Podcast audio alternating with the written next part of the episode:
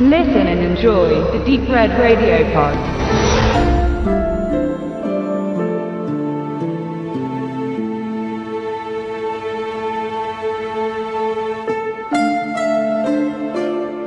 Bei einem Film, der auf wahren Begebenheiten basiert und deren mediale Präsenz noch nicht so weit entfernt liegt, ist es kein Spoiler, wenn man den Ausgang der Geschichte verrät. Nennen wir es das Titanic-Prinzip. Der Fall der Lucia de Berg ist in den Niederlanden einer der großen Justizirrtümer des noch jungen 21. Jahrhunderts. Oder nicht? In der Bevölkerung ist man sich da heute noch nicht so einig. Von rechtlicher Seite her wurde sie nach über sechs Jahren Haft als unschuldig Verurteilte eingeordnet und freigesprochen. Der Weg dorthin ist hart und zäh gewesen, voller Ängste, Befürchtungen und Wut. Lucia ist eine engagierte Krankenschwester. Obwohl sie ein intaktes Privatleben hat, bleibt sie gern länger im Dienst und kümmert sich aufopferungsvoll um die Säuglinge auf der Station, auf der sie arbeitet.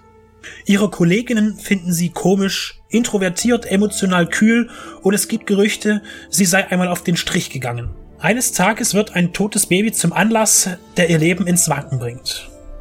Sie wird beschuldigt, das Kind vergiftet zu haben. Es kommt zum Vorschein, dass in ihrem Beisein in dieser Klinik und bei vorhergehenden Arbeitsplätzen auffallend viele Menschen den Tod gefunden haben. Eine schnelle kriminaltechnische Untersuchung und Zeugenaussagen der gesamten Belegschaft bringen sie vor Gericht. Die übereifrige Assistentin der Staatsanwaltschaft ermittelt Indizien und drängt ihre Vorgesetzte zum zügigen Handeln. Aus Indizien werden mutmaßliche Beweise und der Tatbestand des mehrfachen Mordes wird festgestellt. Lucia geht ins Gefängnis. Lebenslänglich. Nur kurze Zeit später kommen der jungen Juristin, die sie so schnell hinter Gitter gebracht hatte, Zweifel und sie versucht, die neuen Erkenntnisse in die weiteren Berufungsverfahren einzubringen. Die Staatsanwältin und die Oberen der Gerichte ignorieren dies und für Lucia geht der Kampf um die Wahrheit und ihre Freiheit in die Verlängerung. In den Niederlanden verfolgt ein Großteil der Nation diesen Mordskandal. Lucia wurde von den meisten gehasst, alle schienen gegen sie zu sein. Sie beteuerte stets ihre Unschuld. Die Frage ist, kann Lucia, Engel des Todes, beim klar zu erwartenden Freispruch Spannung aufbauen? Die Regisseurin Paula van der Öst erstellt ein Szenario, das dramatisch die Umstände jener Tat, die keine war, und deren Folgen fesselnd aufbereitet. Dabei setzt sie vor allem auf Ariane Schluter, ein niederländischer Superstar. Sie verkörpert die in sich gekehrte Lucia, der man das Verbrechen auch zutrauen würde, zumindest so, wie sie gezeigt wird. Im Laufe der Handlung nimmt sie immer sympathischere Züge an, aber man kann sich doch nicht in Sicherheit wiegen, welches Geheimnis diese Frau in sich trägt.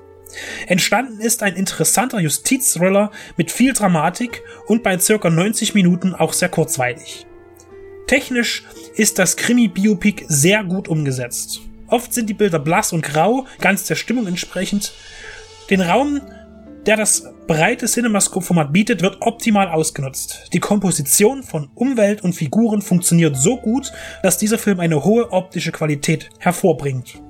Ein Makel könnte darin bestehen, dass über den Handlungszeitraum von zehn Jahren dem Protagonisten keine Veränderung an Aussehen oder Alter widerfährt. Vielleicht ist das aber auch gar nicht so wichtig.